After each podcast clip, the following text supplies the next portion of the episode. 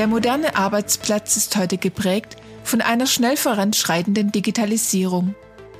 Um sowohl Arbeitsplatz als auch den Erfolg der Unternehmen sicherzustellen, wird es daher immer wichtiger, die eigenen intellektuellen Ressourcen stetig weiter auszubauen. Jeder Mensch hat diese Potenziale und jeder kann darauf zugreifen, wenn man denn verstanden hat, wie das wichtigste Werkzeug der Industrie 4.0 arbeitet. Und das ist unser Verstand. Sie möchten sich oder auch Ihre Mitarbeiter für die Zukunft fit machen? Dann sind Sie hier genau richtig. Mein Name ist Elke Breg. Ich bin Gehirnforscherin und als Rednerin in Unternehmen tätig, um relevante Forschungsergebnisse sofort für die Anwendung zugänglich zu machen. Ich stelle Ihnen daher nicht nur all die großartigen Möglichkeiten vor, die Ihr Gehirn für Sie bereithält, sondern ich zeige Ihnen auch anhand von praktischen Beispielen, wie Sie diese Kenntnisse für Ihren Erfolg bei der Arbeit effektiv anwenden können. Egal ob lebenslanges Lernen, modernes Leadership, vertrauensvolles Teamwork oder auch Stress- und Krisenmanagement. Sie können alles erreichen, was im Verstand zugänglich ist. Je früher man damit beginnt, seine mentalen Fähigkeiten neu auszurichten, desto schneller erfährt man auch Fortschritte. Deshalb starten wir jetzt sofort damit. Gemeinsam entdecken wir den Reichtum ihrer intellektuellen Potenziale für den Erfolg im Arbeitsleben und darüber hinaus. Intelligence Works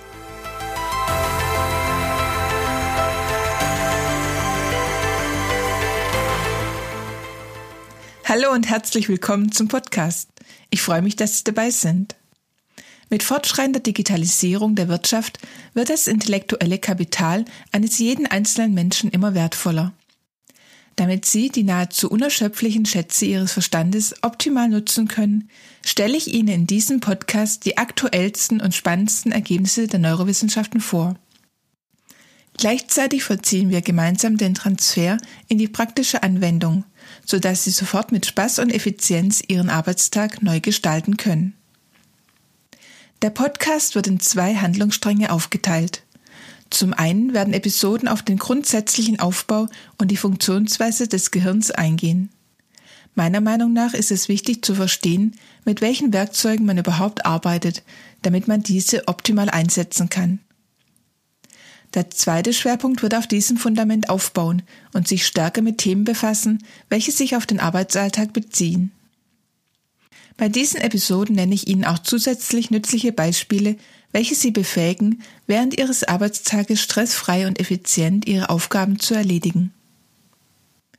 Begleitend zum Podcast stelle ich Ihnen alle Inhalte und auch einige Zusatzinformationen zum Nachlesen als Download zur Verfügung. Im Anhang der Zusammenfassungen finden Sie außerdem die Literaturquellen, auf welcher die Inhalte der Episoden basieren. Sie finden den Link zu diesen Spezialausgaben des Online-Magazins Business Neuroscience auf meiner Homepage. Und damit beginnt die erste Episode mit dem Titel Brain Essentials. Sie erfahren heute die grundlegenden Fakten zum generellen Aufbau des Gehirns und damit treten wir ein in eine Welt nahezu unendlicher Möglichkeiten. Das ist tatsächlich keine Übertreibung, denn das Gehirn kann ganz erstaunliche Fähigkeiten entwickeln, wenn man denn weiß, wie es funktioniert. Zuerst eine kleine Einordnung des Menschen und seiner kognitiven Fähigkeiten und für den einen oder anderen vielleicht eine kleine Down-to-Earth-Erfahrung. Tatsächlich ist das Gehirn des Menschen gar nicht so einzigartig, weder in seinem grundsätzlichen Aufbau noch in seiner Funktionalität. Es hat nicht das größte Volumen im Tierreich.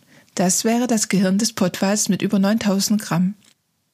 Auch besitzt der Mensch keine allumfassenden Fähigkeiten, wie sie im gesamten Tierreich vorkommen.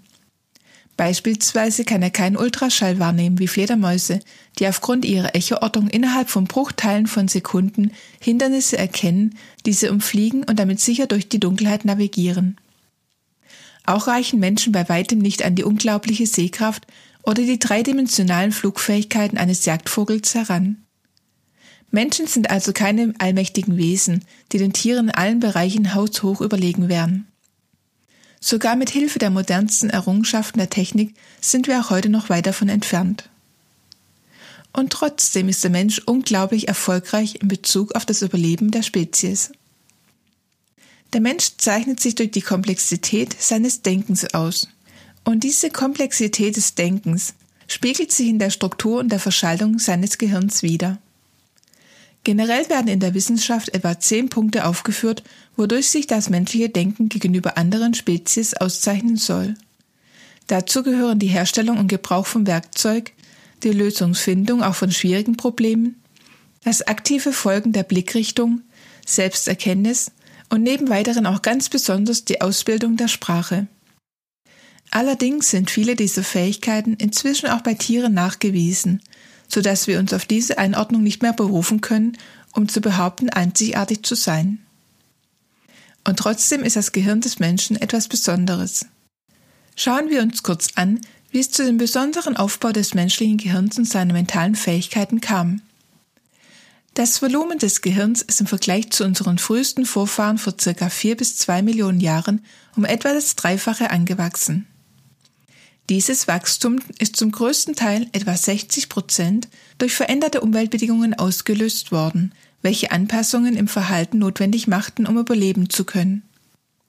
Ein weiterer treibender Faktor war die erfolgreiche Zusammenarbeit zwischen mehreren Individuen, also in Kooperation, was etwa 30 Prozent Einfluss ausübte, während der Wettbewerb zwischen sozialen Gruppen mit 10 Prozent berechnet wurde. Wettbewerb im eigenen sozialen Verbund, also zwischen zwei Individuen innerhalb einer Gruppe, scheint dagegen keinerlei positive Effekte auf die Gehirnentwicklung ausgeübt zu haben. Das Gehirn des Menschen profitiert also von sozialen Interaktionen, insbesondere zwischen Gruppen, die sich unterscheiden. Das gilt auch heute noch. Was man modern als Diversität bezeichnet, hat also schon in der Evolution des Menschen vor einigen tausend Jahren zur Weiterentwicklung des Gehirns beigetragen. Gruppen in diesem Sinn für das Gehirn werden jedoch nicht nur über geografische Koordinaten eingeteilt. Kategorien von Gruppen sind zum Beispiel auch Jüngere und Ältere, Frauen und Männer oder zum Beispiel Menschen, die ein gelbes Auto fahren, Menschen, die ein grünes Auto fahren oder Menschen, die ein blaues Auto fahren. Diese Kategorisierungen, welche bei Erwachsenen auch als Stereotype bezeichnet werden, haben einen guten Hintergrund. Das Gehirn kategorisiert, um seine Verarbeitung effizienter zu gestalten. Wir besprechen das ausführlich in einer weiteren Folge des Podcasts. Zurück nun zur Evolution. Die Effizienz innerhalb der größer werdenden Gruppen wurde gefördert durch die stete Weiterentwicklung der Sprache. So wurde es möglich, aktuelle Herausforderungen nicht nur mit den eigenen Kenntnissen zu bewältigen, sondern zusätzlich auch auf die Erfahrungen anderer Menschen zuzugreifen. Gemeinsames Planen, das Entwickeln von Strategien und deren Umsetzung führten zum erfolgreichen Überleben der Gruppe. Die Sprache erlaubte es den Menschen außerdem, immer komplexere Zusammenhänge und Informationen auch zwischen weit entfernt lebenden Gruppen auszutauschen. Der Fortschritt der Sprachfähigkeiten wurde vom Ausbau der entsprechenden Strukturen des Gehirns begleitet. Besonders bedeutsam ist hier die phonologische Schleife, eine Verschaltung zwischen Arealen des Hörens, der Sprachverarbeitung und von verbalen Gedächtnissystemen. Mit dem Ausbau der Kapazitäten von Sprache und Gedächtnis wuchsen auch die sozial-kognitiven Gehirngebiete überproportional an, wie der präfrontale Kortex, parietaler und temporaler Kortex, während Gehirngebiete mit basalen sensomotorischen Funktionen eher geringere Veränderungen erfuhren. Werfen wir einen kurzen Blick auf den grundsätzlichen Aufbau des Gehirns. Von den mächtigen Strukturen des Großhirns über das verkannte Genie des Kleinhirns bis zu den kleinsten Einheiten unseres Verstandes, welche für die eigentliche Informationsverarbeitung zuständig sind. Die Nervenzellen und ihre überlebensnotwendigen Helfer, die meist eher unbekannten Gliazellen. Das Gehirn von Frauen wiegt im Durchschnitt etwa 1100 Gramm, das von Männern etwa 1300 Gramm. Aufgrund eines im Durchschnitt größeren Volumens des Schädels bei Männern ist auch das Gehirnvolumen etwas größer als bei Frauen. Die Größe ist allerdings recht variabel. Grundsätzlich kann davon ausgegangen werden, dass das Gehirn etwa zwei Prozent des Gewichtes eines Menschen ausmacht. Innerhalb unserer Spezies des modernen Menschen unterscheidet sich das Gehirn zwischen Männern und Frauen grundsätzlich nur in der absoluten Größe. Die Anzahl der Nervenzellen ist bei beiden ungefähr gleich, wobei sie bei Frauen auf kleinerem Raum zusammenrücken. Auch in der Funktionsweise auf dem Niveau der Nervenzellen zeigen sich zwischen den Geschlechtern keine Unterschiede. Das Spannende ist, dass tatsächlich die Nervenzellen immer nach den gleichen grundlegenden Prinzipien arbeiten. Dabei ist es ganz egal, ob man weibliche oder männliche Individuen eines Menschen oder auch andere Spezies im Tierreich betrachtet. Entsprechend ist auch in Bezug auf die Ausprägung der allgemeinen Intelligenz wissenschaftlich zwischen Frau und Mann kein Unterschied festzustellen. Die Effizienz des Denkens ist bei beiden Geschlechtern gleich gut ausgebildet. Allerdings gibt es einige Unterschiede in der spezifischen Verschaltung der Netzwerke bei Frauen und Männern, wodurch es zu entsprechenden Ausprägungen bei bestimmten Fähigkeiten kommt. Weiterhin ist die Verbindung zwischen den beiden Gehirnhälften, dem Corpus callosum, bei Frauen stärker ausgebildet als bei Männern. Das führt zu einer stärkeren Kommunikation zwischen den beiden Gehirnhälften bei Frauen im Vergleich zu Männern. Mehr zu den Unterschieden zwischen Frauen und Männern finden Sie im Online-Magazin Business Neuroscience. Das Gehirn besteht sehr grob gesagt aus sechs Einheiten. Die auffälligste Struktur ist das Großhirn oder auch das Cerebrum, bestehend aus der rechten und linken Großhirnhemisphäre. Beim Großhirn fällt sofort auf, dass es stark gefaltet ist, was einer Oberflächenvergrößerung zugeschrieben wird. Aufgrund dieser Faltungen ergeben sich sehr markante Wülste, die Gyri, und Einkerbungen, die Sulci. Beide Großhirnhemisphären sind vollständig voneinander getrennt. Lediglich in der Tiefe sind sie durch den Balken einer dicken gebogenen Struktur miteinander verbunden. Der Balken setzt sich aus etwa 200 Millionen Fasern der Nervenzellen beider Hemisphären zusammen.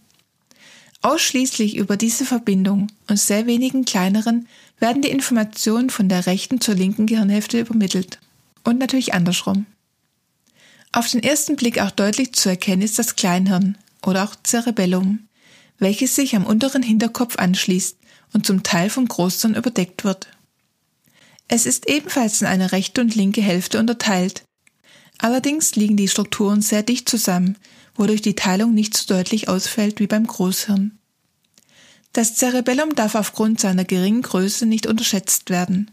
Tatsächlich finden sich im Kleinhirn etwa viermal so viele Nervenzellen wie in den beiden großen Hemisphären zusammen. Sie sind jedoch sehr viel kompakter angeordnet, wodurch das Kleinhirn mit weniger Platz auskommt. Direkt unterhalb des Großhirns und von diesem vollständig überdeckt liegen die evolutionär älteren Regionen des Zwischenhirns, Diencephalon, und des Mittelhirns, Mesencephalon. Evolutionär alt bedeutet in diesem Fall, dass diese Strukturen bereits früh in der Entwicklungsgeschichte der Säugetiere angelegt wurden und damit auch bei weniger weit entwickelten Tieren vorkommen. Sie wurden entsprechend zeitig so entscheidend optimiert, dass keine größeren Anpassungen in ihrer Arbeitseffizienz während der Evolution notwendig waren. Genereller Aufbau und Funktion wurden daher für die höheren Tiere inklusive des Menschen mit relativ wenigen Modifikationen übernommen. Alle Strukturen des Zwischen- und Mittelhirns kommen sowohl in der rechten als auch in der linken Seite des Gehirns vor. Schließlich geht das Mittelhirn in den Hirnstamm über und zieht als Rückenmark innerhalb des Wirbelkanals des Rückgrats bis ungefähr zur Taille eines Menschen hinab. Die Gesamtheit dieser Strukturen, vom Großhirn bis hinab zum Rückenmark, bezeichnet man als das zentrale Nervensystem, da es sich um eine zentrale Schaltstelle hauptsächlich im Kopf des Menschen handelt. Diesem steht das periphere Nervensystem gegenüber, welches die Nervenzellen im restlichen Kopf und im Körper, also alles außerhalb des zentralen Nervensystems, zusammenfasst. Das Gehirn als Ganzes baut sich aus etwa 170 Milliarden Zellen auf. Diese können grob unterteilt werden in Nervenzellen, Gliazellen und andere, wobei die beiden erstgenannten Zellarten die Hauptmasse ausmachen. Die Informationsverarbeitung und das Denken wird zum größten Teil durch die etwa 86 Milliarden Nervenzellen des Gehirns ausgeführt. Interessanterweise zeigen neuere Berechnungen, dass sich im Großhirn dabei nur etwa 16 Milliarden Nervenzellen befinden. Sie werden von ungefähr 61 Milliarden Gliazellen in ihrer Arbeit unterstützt. Dagegen zeigt das Kleinhirn das umgekehrte Verhältnis. Hier finden sich 69 Milliarden Nervenzellen und lediglich 16 Milliarden Gliazellen. Ein Grund für die relativ geringe Anzahl an Gliazellen im Kleinhirn könnte der geringere Abstand zwischen den Nervenzellen sein. Durch die dichte Packung können Informationen schnell weitergeleitet werden, ohne dass die Nervenzellen auf die Unterstützung von Gliazellen angewiesen wären. Es gibt hunderte verschiedener Arten von Nervenzellen. Sie unterscheiden sich dabei nicht nur in ihrer Gestalt, also in ihrer Morphologie, sondern auch in ihrem molekularen Aufbau, also der Proteinzusammensetzung und Proteinsynthese und dem Ablesen der Gene, in ihrer Funktionalität, ihrer Physiologie und in ihren Verbindungen mit anderen Nervenzellen, der Konnektivität.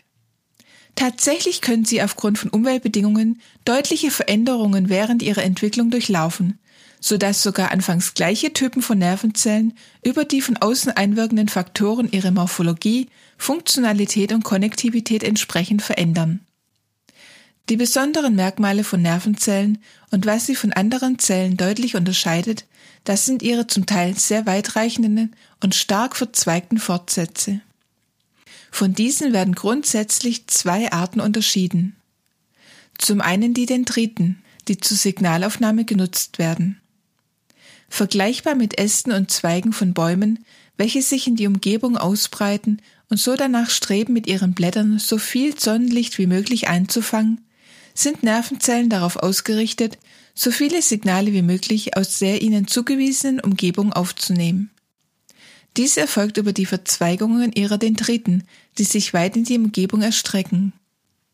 Sehr spannend ist es, dass das Auswachsen der Dendriten während der Entwicklung des Gehirns durch Signalstoffe bewerkstelligt wird. Die feinen Ästchen können durch Bodenstoffe entweder in eine bestimmte Richtung angezogen werden oder über Abwehrstoffe an der Einwanderung in ihnen verbotene Bereiche des Gehirns gehindert werden. Über die gesamte Länge der Dendriten finden sich bis zu 10.000 Synapsen. Zum Teil liegen sie direkt auf der Oberfläche der Dendriten auf.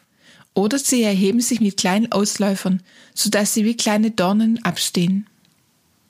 Diese Synapsen sind ein essentieller Teil in der Informationsverarbeitung. Allerdings können sie allein noch nichts bewirken. Damit sie Informationen erhalten, wird eine zweite Synapse von einer Sendernervenzelle benötigt. Zusammen bilden diese zwei Synapsen eine synaptische Einheit. Die beiden Synapsen liegen dabei sehr dicht beieinander, berühren sich jedoch nicht. Sie sind durch den sogenannten synaptischen Spalt voneinander getrennt. Sollen Informationen weitergegeben werden, entlässt die Sendernervenzelle über ihre Synapse Bodenstoffe in diesen Spalt. Das bewirkt die Öffnung von Informationskanälen an der Empfängersynapse, sodass die Informationen von einer Nervenzelle an die nächste weitergegeben werden können. Die andockende Synapse einer sendenden Nervenzelle wird als Präsynapse bezeichnet, während die empfangende Synapse der zweiten Nervenzelle als Postsynapse bezeichnet wird. Die Effizienz der synaptischen Einheiten ist keine festgelegte starre und immer gleiche Funktion. Ganz im Gegenteil.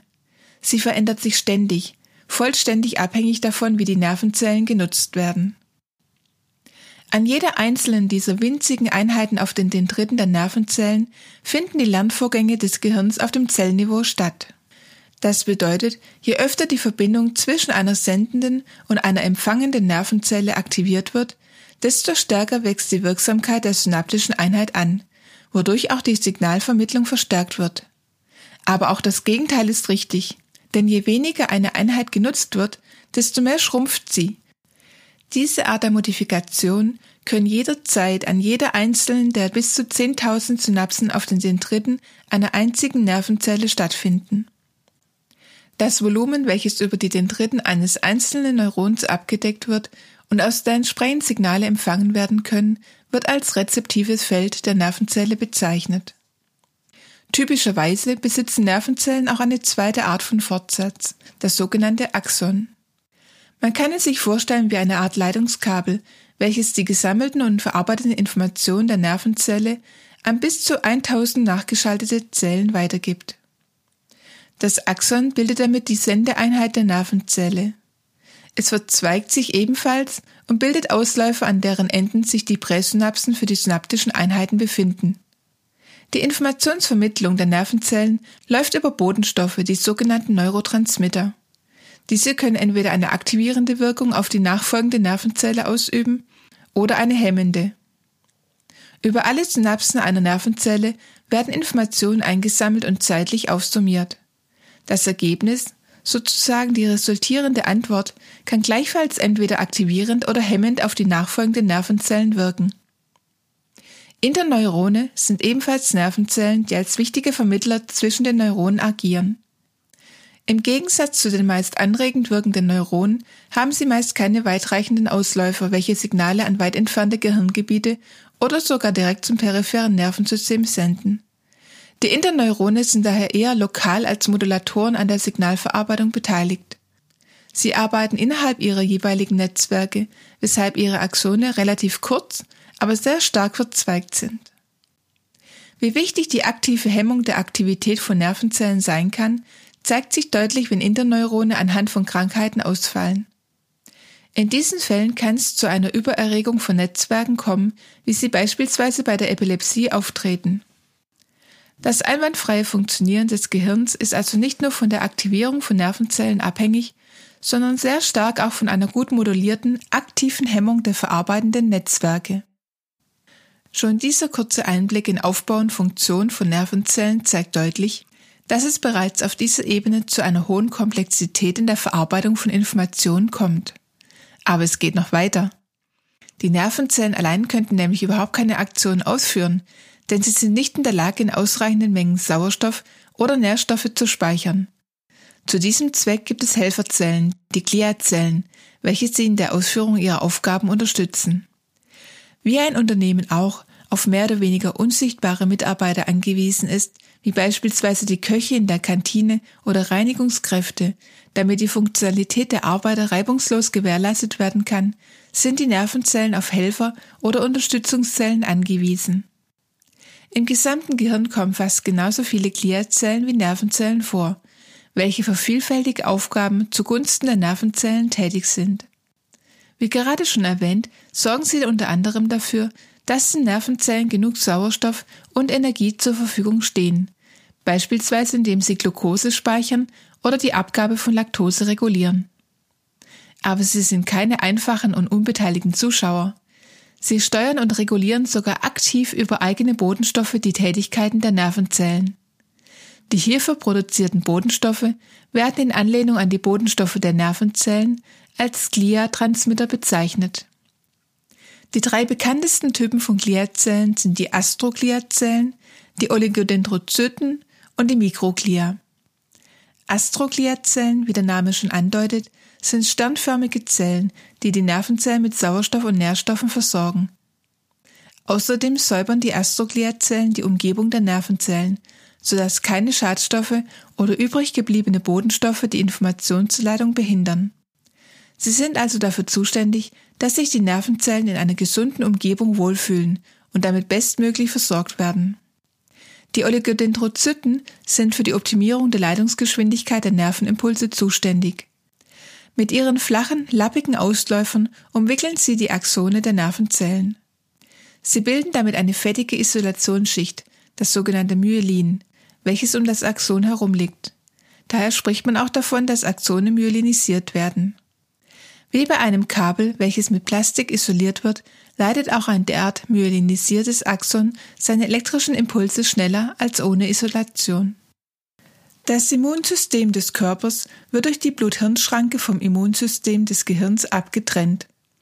Damit wird ein eigenes Immunsystem für das Gehirn notwendig, denn auch dort müssen Krankheitskeime und Abfallstoffe bekämpft und letztlich entsorgt werden. Die Mikrogliazellen bilden das Immunsystem des Gehirns. Die Zellen sind beweglich und können ihre Ausläufer aktiv in die Umgebung der Nervenzellen ausstrecken. Sowie sie Schadstoffe finden, umschließen sie diese und machen sie unschädlich. Kehren wir jetzt zurück zum strukturellen Aufbau des Großhirns. Mit bloßen Augen leicht auszumachen sind die großen Abteilungen des Großhirns. Beide Hemisphären des Großhirns gliedern sich jeweils in vier Anteile. Ein vorderen, direkt hinter der Stirn liegenden Stirnlappen, er wird als frontaler Kortex bezeichnet. Zur Mitte des Kopfes hin wird der frontale Kortex durch die zentrale Furche vom dahinterliegenden Scheitellappen abgegrenzt, dem parietalen Kortex, welcher schließlich in den Hinterhauptlappen, den occipitalen Kortex, übergeht. Unterhalb des frontalen und parietalen Kortex liegt der Schläfenlappen, der temporale Kortex, welcher von den beiden oberhalb liegenden Lappen durch die sylvische Fissur teilweise abgetrennt wird. Aufgrund der Schichtung des Kortex und seiner unterschiedlichen Funktion wird das Großhirn heute in etwa 180 Areale oder aufgabenspezifische Abteilungen unterteilt, wobei die meisten Areale sowohl in der rechten wie auch in der linken Hemisphäre vorkommen. Abhängig von der aktiven Nutzung unterscheiden sich die Gehirngebiete in der rechten und linken Hemisphäre deutlich in ihrer Ausdehnung. Beispielsweise hat ein Rechtshänder meist ein stärker ausgebildetes linkes motorisches Areal, da die rechte Hand vermehrt verwendet wird. Ein Klavierspieler oder eine Person, welche täglich viele Stunden am Computer mit dem Zehn-Fingersystem schreibt und entsprechend die Finger beider Hände ungefähr gleich stark nutzt, zeigt dagegen auch eine beidseitig gleich große Ausdehnung der motorischen Areale im Gehirn. Während des gesamten Verlaufs des Lebens zeigen sich dynamische Veränderungen in den Verbindungen zwischen den Nervenzellen. Beispielsweise wachsen die Dendriten stärker aus oder die synaptischen Verbindungen werden verstärkt.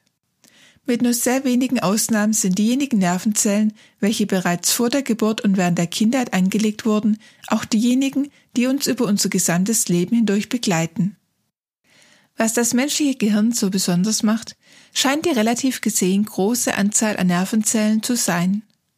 Dies gilt insbesondere im für das komplexe Denken so wichtigen Großhirn und hier speziell in den vorderen frontalen Bereichen. Allerdings kann es nicht allein die Anzahl an Nervenzellen sein, welche für die außergewöhnlichen kognitiven Fähigkeiten des Menschen verantwortlich sind. Vielmehr sind es die spezifischen Verschaltungen zwischen den Nervenzellen. Beispielsweise kann das Sehzentrum, der primäre visuelle Kortex, als der Eingangsbereich für visuelle Informationen betrachtet werden. Hier erreichen alle Informationen aus dem Auge das Gehirn. Doch das allein reicht nicht aus, um ein Bild tatsächlich bewusst wahrzunehmen. Es müssen weitere Arbeitseinheiten, also Netzwerke, aktiviert werden, welche die Informationen unter sich aufteilen und parallel verarbeiten. Diese Prozesse verlaufen ganz ähnlich wie in einem Unternehmen. Auch dort müssen sich verschiedene Abteilungen untereinander verständigen und eng zusammenarbeiten, damit sie ein gemeinsames Ziel erreichen. Diese individuell für jeden Menschen ganz spezifischen Verschaltungen der Netzwerke innerhalb des Gehirns werden in ihrer Gesamtheit als Konnektom eines Menschen bezeichnet. Zur Beschreibung von Konnektomen wird in der sogenannten Netzwerkwissenschaft oder Network Science auf die Graphentheorie zurückgegriffen. Es werden die Konzepte der Kanten, Edges, und der Verarbeitungsknoten, Nodes, übernommen, wobei die Verbindungen zwischen den Netzwerken die Kanten darstellen und die Nervenzellen selbst bzw. die jeweiligen Netzwerke als Verarbeitungsknoten beschrieben werden. Interessant ist es, dass mehrere hundert Knoten den verschiedenen Gehirnarealen zugeordnet werden können, während Zehntausende Kanten die Knoten miteinander verbinden. Diese Ergebnisse unterstreichen eindrücklich, dass diverse Netzwerke an wesentlich mehr als der Verarbeitung nur einer einzigen Aufgabe beteiligt sein können. Das Konnektom stellt genau genommen den aktuellen Stand der Verbindungen der Netzwerke eines Menschen zum Zeitpunkt der Beobachtung dar. Das Gehirn in seiner großen Flexibilität ist aber eher als fließendes Konstrukt zu verstehen, welches sich langfristig über den Verlauf des Lebens immer wieder verändern kann. Und entsprechend kann das Konnektom eines Menschen sich auch von einem Beobachtungszeitraum zum nächsten verändern. Trotz aller neuer Erkenntnisse ist es uns heute immer noch nicht möglich zu erklären, wie das Bewusstsein des Menschen entsteht.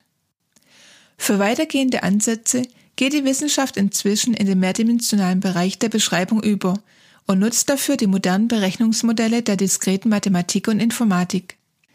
Mit Fokus auf diesen dynamischen Charakter der Verbindungen zwischen den Nervenzellen wird heute unter Nutzung von Big Data und entsprechender Rechenkapazitäten die Forschung vorangetrieben.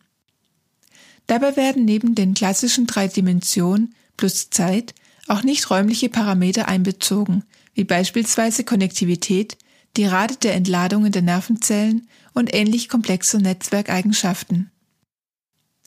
Das Gehirn eines Menschen verbraucht relativ gesehen enorm viel Energie. Obwohl es nur ungefähr zwei Prozent des Körpergewichtes ausmacht, werden schon in Ruhe etwa 20 Prozent des gesamten Energieaufwandes für das Funktionieren des Gehirns verwendet. Noch mehr wird es natürlich, wenn der Mensch aktiv wird. Im Ruhezustand verbrauchen Nervenzellen etwa 70 bis 80 Prozent des Gesamtenergiebedarfs des Gehirns, während die Gliazellen als auch hemmende Interneurone die übrigen 20 bis 30 Prozent an Energie für sich beanspruchen.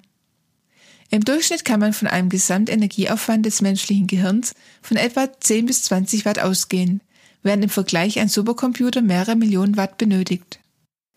Entgegen der Erwartungen, die Wissenschaftler noch vor etwa 50 Jahren hegten, dass das Gehirn immer weiter anwachsen würde und eventuell im Schädel vielleicht in einigen hundert Jahren keinen Platz mehr finden würde, sieht die Realität heute leider völlig anders aus. Durch die verstärkte digitale Vernetzung des täglichen Lebens mittels technischer Hilfsmittel soll es für den Menschen leichter und bequemer werden, seine Aufgaben zu erledigen. In einer modernen, sogenannten idealen Welt wird die nahezu nahtlose Einheit zwischen Mensch und Technik angestrebt. Ziel ist der Homo digitalis, der digitale Mensch, welcher seine menschlichen Fähigkeiten durch digitale Hilfsmittel deutlich erweitern soll.